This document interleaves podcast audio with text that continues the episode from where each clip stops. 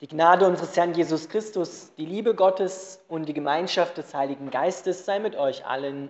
Amen. Ich lese den Predigtext aus dem Kolosserbrief noch einmal vor. Ihr dürft dabei sitzen bleiben. Paulus schreibt, es kommt in diesem neuen Leben mit Christus nicht darauf an, ob ihr Jude oder Grieche, beschnitten oder unbeschnitten seid, ob euer Volk zivilisiert oder primitiv ist ob ihr versklavt oder frei seid, sondern es kommt in allem nur auf Christus an und darauf, dass er in uns allen lebt.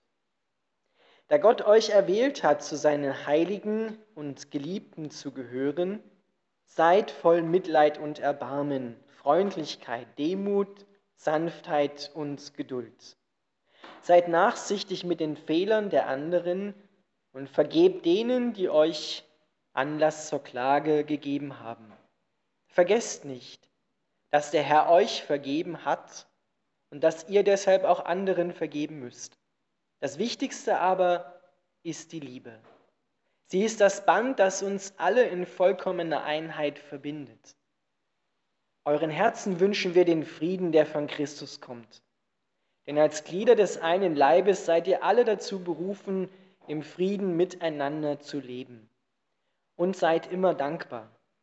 Gebt den Worten von Christus viel Raum in euren Herzen. Gebraucht seine Worte weise, um einander zu lehren und zu ermahnen. Singt Gott aus ganzem Herzen Psalmen, Lobgesänge und geistliche Lieder. Doch alles, was auch immer ihr tut oder sagt, soll im Namen von Jesus, dem Herrn, geschehen, durch den ihr Gott, dem Vater, danken sollt. Lieber Vater im Himmel, wir bitten dich, dass du dein Wort an uns segnest. Amen. Liebe Gemeinde, in unserem heutigen Predigtext wird besonders schön sichtbar, dass der christliche Glaube nicht von einer gesetzlichen Enge geprägt ist oder freudloser Pflichterfüllung, und dass er auch nicht eine Summe von lebensfeindlichen Verboten und Verzichten ist, sondern er darf nach diesem Predigtext und muss verstanden werden als von innerer Fröhlichkeit beschwingter Gesang. Das ist der christliche Glaube. Gott regt unsere Herzen an, aufgrund dessen, was er getan hat, aufgrund seiner Liebe, zu singen in unserem Herzen und trotz widriger Umstände fröhlich zu sein. Oft ist uns danach vielleicht nicht zumute. Doch wir werden im Lauf dieser Predigt hören, wie das anders werden kann.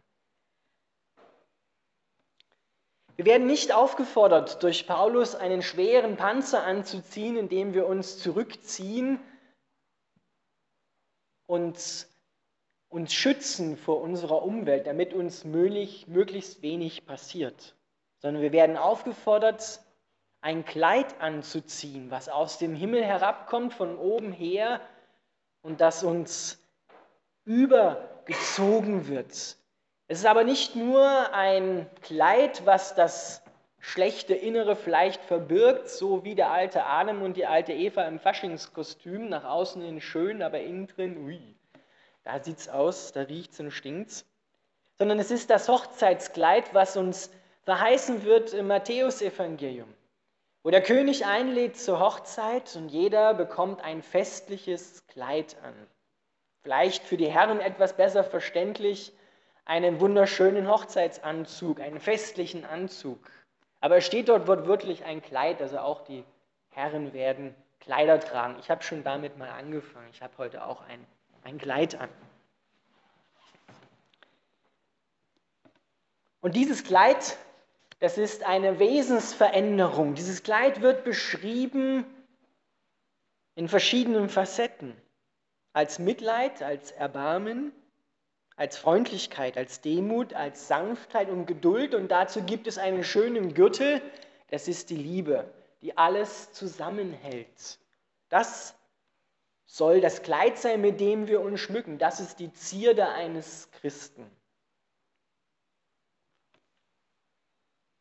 Der christliche Glaube, wie er hier beschrieben wird und wie er in der Bibel überall beschrieben wird, der wird hier oder zu seinen Auswirkungen gehört ist, dass er Schranken, die zwischen Gott und zwischen Menschen stehen, gezogen worden sind, überwindet, niederreißt. Die alte Welt damals und auch unsere heutige Welt ist immer noch voller Schranken. Die Griechen damals verachteten alle anderen Völker der damalig bekannten Welt, sozusagen die Nicht-Griechen, sie bezeichneten sie als Barbaren. Die Griechen schauten auf den Rest der Welt herab. Sie waren die Aristokraten, die Gebildeten. Und die anderen, das waren die Barbaren. Die Juden sahen auf die anderen Völker herab, weil sie das auserwählte und geliebte Volk Gottes waren. Und alle anderen Völker waren in ihren Augen unrein, mit denen sollte man keine Gemeinschaft haben. Sklaven in der damaligen Welt galten nicht als Menschen, sie besaßen keinerlei Rechte, sondern sie waren bessere Werkzeuge, mit denen man machen konnte, was man wollte. Man konnte sie prügeln, man konnte sie beschimpfen, man konnte sie verstümmeln, man konnte sie töten. Und keiner wurde dafür zur Rechenschaft gezogen, weil Sklaven waren keine Menschen. Ihr Lieben, heute sehen wir ähnliche Strukturen. Auch heute wird wieder mit Menschen gehandelt als Ware. Da werden Tausende von Frauen aus Südosteuropa gezwungen zur Prostitution ab einem Alter von zwölf Jahren. Und sie werden angeboten im deutschsprachigen Raum als 24 Stunden zur Verfügung stehend. Und man kann mit ihnen machen, was man will. Menschen werden gehandelt als Ware, als Sklaven. Dabei waren es Christen, die damals in den Vereinigten Staaten die Sklaverei als erste abgeschafft haben. Ein Herr Wilberforce hat sich dafür eingesetzt im Senat aufgrund seines christlichen Glaubens, dass die Sklaverei abgeschafft wird. Der christliche Glaube überwindet die Schranken der Herkunft, der Nationalität, Völker, die sich gegenseitig hassen und im Krieg gegenüberstehen, so auch heute in verschiedenen Erdteilen die werden durch Christus zu einer Familie vereint mit Gott und untereinander. Ihr Lieben, das, was der Nahe Osten braucht, ist nicht eine gute Infrastruktur oder eine gute Politik, sondern was er vor allem braucht, ist den christlichen Glauben. Christus, der aus Feinden Freunde macht, der Frieden bringt in diese Welt, denn auch der Islam glaubt, dass die Christen Feinde sind. Doch werden Muslime zu Christen, sind plötzlich alle Menschen Freunde. Und es wert, im Namen Jesus Christus geliebt zu werden. Denn Jesus sagte, liebt eure Feinde. Segnet die, die euch verfluchen und die euch verfolgen. Der christliche Glaube ist die Antwort auf die Probleme dieser Welt. In der heutigen Zeit, damals wie heute, auch im Großen wie im Kleinen, auch in unseren Familien, wo Geschwister untereinander streiten, wo Eltern mit den Kindern entzweit sind, wo Ehepaare nicht mehr zusammenfinden. Der christliche Glaube überwindet die Schranken. Der christliche Glaube überwindet zeremonielle und rituelle Schranken.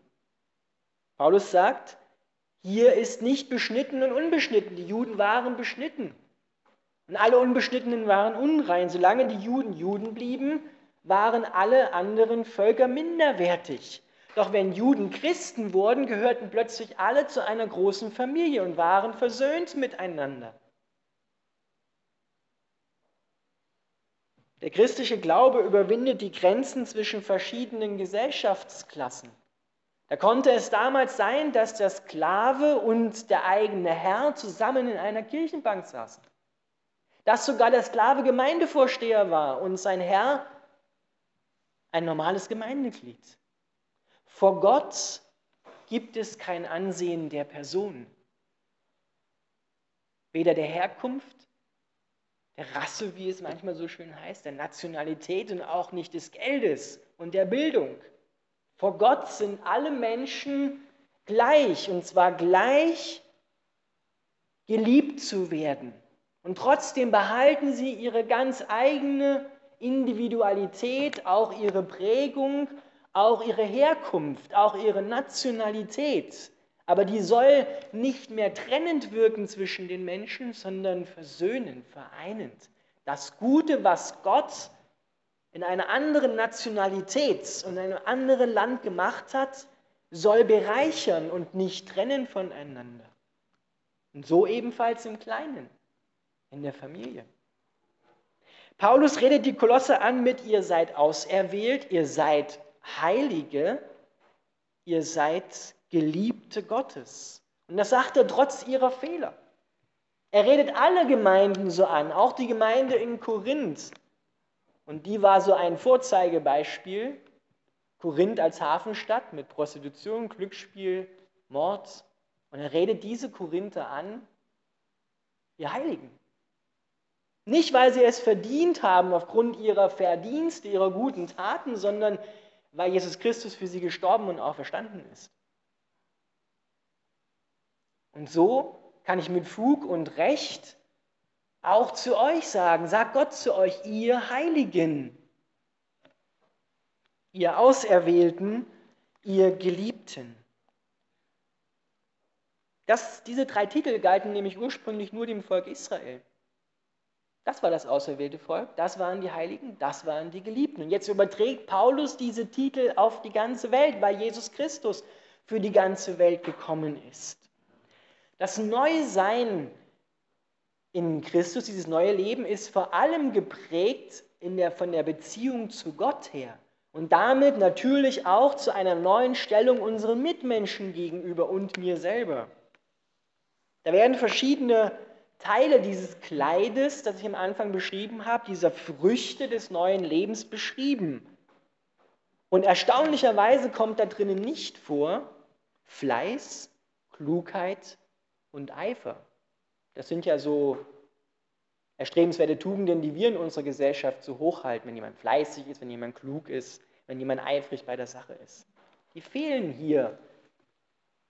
Sondern hier geht es in allererster Linie darum, seid voll Mitleid und Erbarmen. Und da wird ein Wort gebraucht für das Erbarmen, was wirklich bedeutet, die Eingeweide des Erbarmens. Und jeder weiß, der schon einmal eine Szenerie erlebt hat, wo, wo einem das Herz anfängt weh zu tun, weil es so schlimm war, dass man das körperlich spürt. Wenn einem ein Mensch leid tut, dann spürt man das körperlich. Dann kommen einem die Tränen vielleicht, da kann man schwerer atmen, der Puls geht nach oben, das Herz schlägt schneller. Und genau das ist immer passiert, wenn Jesus Situationen angetroffen hat, wo er war, wo Menschen gestorben sind, wo Menschen geheilt werden sollten. Da steht immer, und es drehten sich ihm die Eingeweide um. So ergriffen war er von diesem Mitleid. Seid voller Mitleid und Erbarmen, so wie Gott. Ihr Lieben, alles, was heute für alte, für kranke, behinderte Kinder, Frauen getan wird, kommt zu über 90 Prozent ursprünglich aus dem Christentum. Weil die Christen dieses Mitleid und Erbarmen Gottes erfahren haben und sich gekümmert haben. Zur damaligen Zeit, als dieser Brief geschrieben wurde, da wurden die alten, kranken Kinder und Frauen in Ruhe gelassen. Um die wurde sich nicht gekümmert. Die mussten am Straßenrand sitzen und betteln. Da gab es keine Krankenfürsorge, da gab es nichts für Kinder und Frauen und Witwen, die ihre Männer verloren hatten. Die waren dann wie nichts. Und heute ist es auch noch so, zum Beispiel in der muslimischen Welt, da gelten die Alten und Kranken, die werden entfernt, die werden irgendwo ausgesetzt.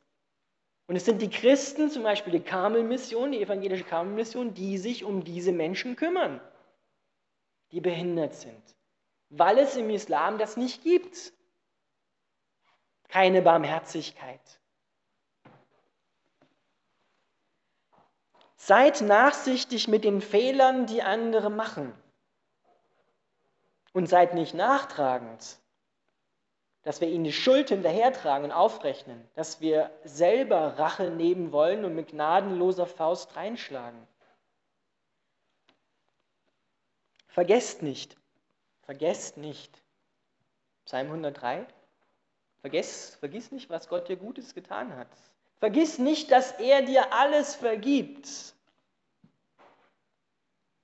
Deshalb vergib auch denen, die dir Anlass zur Klage gegeben haben.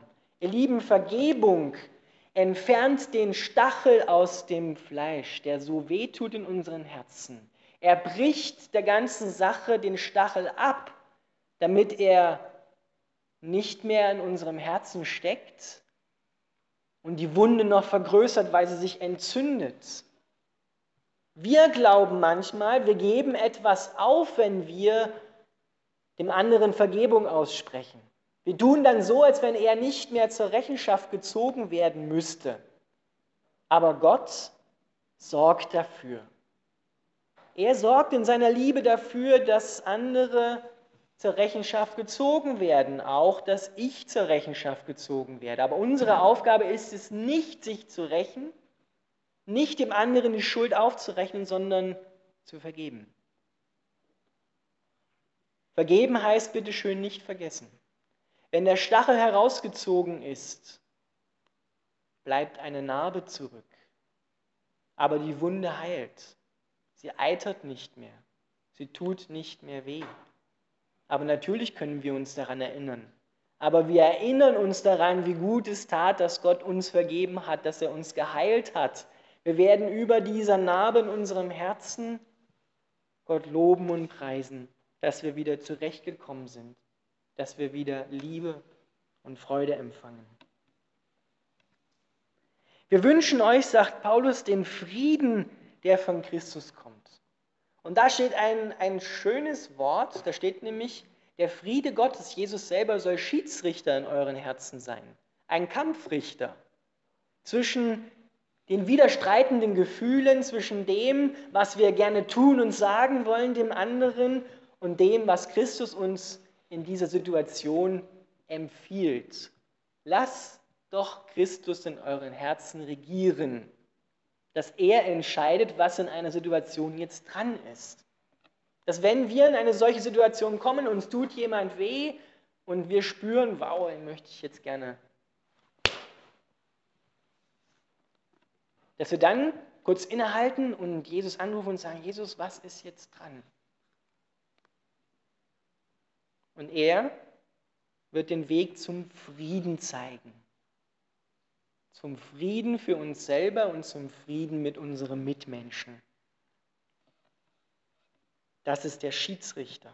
Und da heißt es natürlich manchmal auch zu verzichten, nicht auf meine Rechte zu pochen und sagen, es ist doch mein gutes Recht, dem anderen jetzt mal ordentlich die Meinung zu geigen. Natürlich darf man und muss man sagen, was wehgetan hat. Heißt nicht, dass wir das alles herunterschlucken sollen, aber der Ton macht die Musik.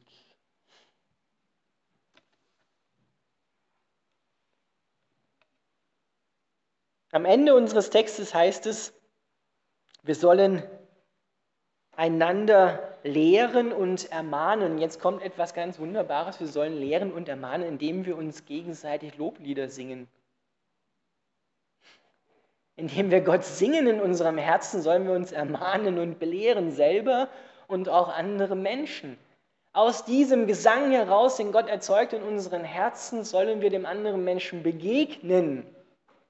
Und ihr Lieben, die Reformation vor 500 Jahren war in erster Linie eine Musikbewegung. Die Menschen, die nicht lesen und schreiben konnten, haben das Neue der Reformation sich selber zugesungen. Sie haben es auswendig gelernt. Es wurden neue Lieder gedichtet. Das braucht es zu aller Zeit, auch heute. Und Luther hat gesagt, wer singt, der betet doppelt. Und durch Lieder prägt sich der christliche Glaube ein. Wenn wir hier im Gottesdienst Lieder singen, dann machen wir das nicht als nette Unterbrechung zwischen gesprochenen Worten, sondern die Kirchenmusik und die Kirchenlieder und auch neue Lieder haben Verkündigungscharakter. Die predigen uns. Und so kann Gott, wenn wir Lieder auswendig lernen, in unseren Herzen predigen, verkündigen, das Heil uns zusprechen. Und deswegen ist der christliche Glaube ein von innerer Fröhlichkeit beschwingter Gesang.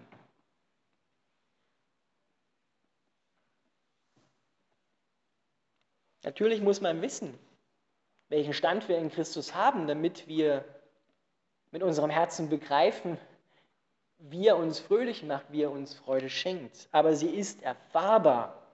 Das ist nicht blanke Theorie, sondern es ist erfahrbar. Und so konnten Liederdichter über die Jahrhunderte hinweg immer wieder schreiben, sie konnten Loblieder singen inmitten aller Widrigkeiten, die ihnen in ihrer Zeit widerfahren sind. Und auch heute erfahren das immer wieder Menschen, dass wir inmitten von anstrengenden Tagen und Nächten im Inneren plötzlich ein Wort hören, ein Lied in uns aufsteigt, was der Heilige Geist angeregt hat und wir uns fragen, wo kommt dieser Friede her in meinem Herzen? Weil äußerlich gesehen ist so ziemlich alles aus den Fugen geraten, aber innerlich bin ich ganz getrost und fröhlich. In mir vergnügt, haben die Liederdichter im Gesangbuch immer wieder mal geschrieben, in sich vergnügt sein. Das ist christlicher Glaube. Und der beruht darauf, auf dem, was Christus getan hat, nicht was ich tue.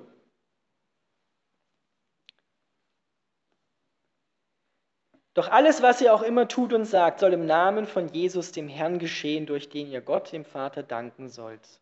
Kann ich dem anderen mit gnadenloser Faust reinschlagen und gleichzeitig den Namen Jesus Christus aussprechen? Kann ich gleichzeitig den anderen in Gedanken niedermachen und den Namen Jesus Christus denken und aussprechen? Ihr merkt schon, diese Frage zielt darauf hin, es geht nicht. Ich kann nicht Jesus Christus gleichzeitig den Namen Jesus nennen und den anderen oder mich selber erniedrigen. Das, da merken wir, das, das geht nicht. Und das soll uns helfen, dass wir in solchen Situationen, wenn unsere Gefühle in uns aufbegehren, unser Gedankensturm laufen, dass wir uns daran erinnern und uns fragen, ja, kann ich jetzt Jesus aussprechen, den Namen Jesu aussprechen? Kann ich das dem anderen im Namen von Jesus tun und sagen, ich möchte am liebsten eine reinhauen? Im Namen von Jesus? Ihr merkt, es geht nicht. Da widerstreitet etwas in uns. Aber auch dort gilt es, den Ärger und den, die aufgebrausten Gefühle nicht herunterzuschlucken, sondern wir dürfen und müssen sie zu Jesus bringen und sagen, Jesus, ich würde jetzt gerne, weil mir so zumute ist und weil mir das so wehgetan, ich bin so enttäuscht, ich bin so niedergeschlagen. Aber regiere du in mir. Befriede bitte mein, meine Gefühle wieder. Sprich zum Sturm in mir leg dich und sei still. Da haben wir als Christen eine Verantwortung. Und wir dürfen immer kommen. Du darfst immer kommen mit allem, was dir auf dem Herzen liegt, zu Jesus. Und er wird diesen Streit und diesen Ärger und diese Wut und die Bitterkeit, die sich aufgestaut hat, in dir verwandeln. Er wird dich zur Ruhe bringen. Er wird dich nicht einschläfern, sondern er wird dich zur Ruhe bringen. Es ist sehr aktiv.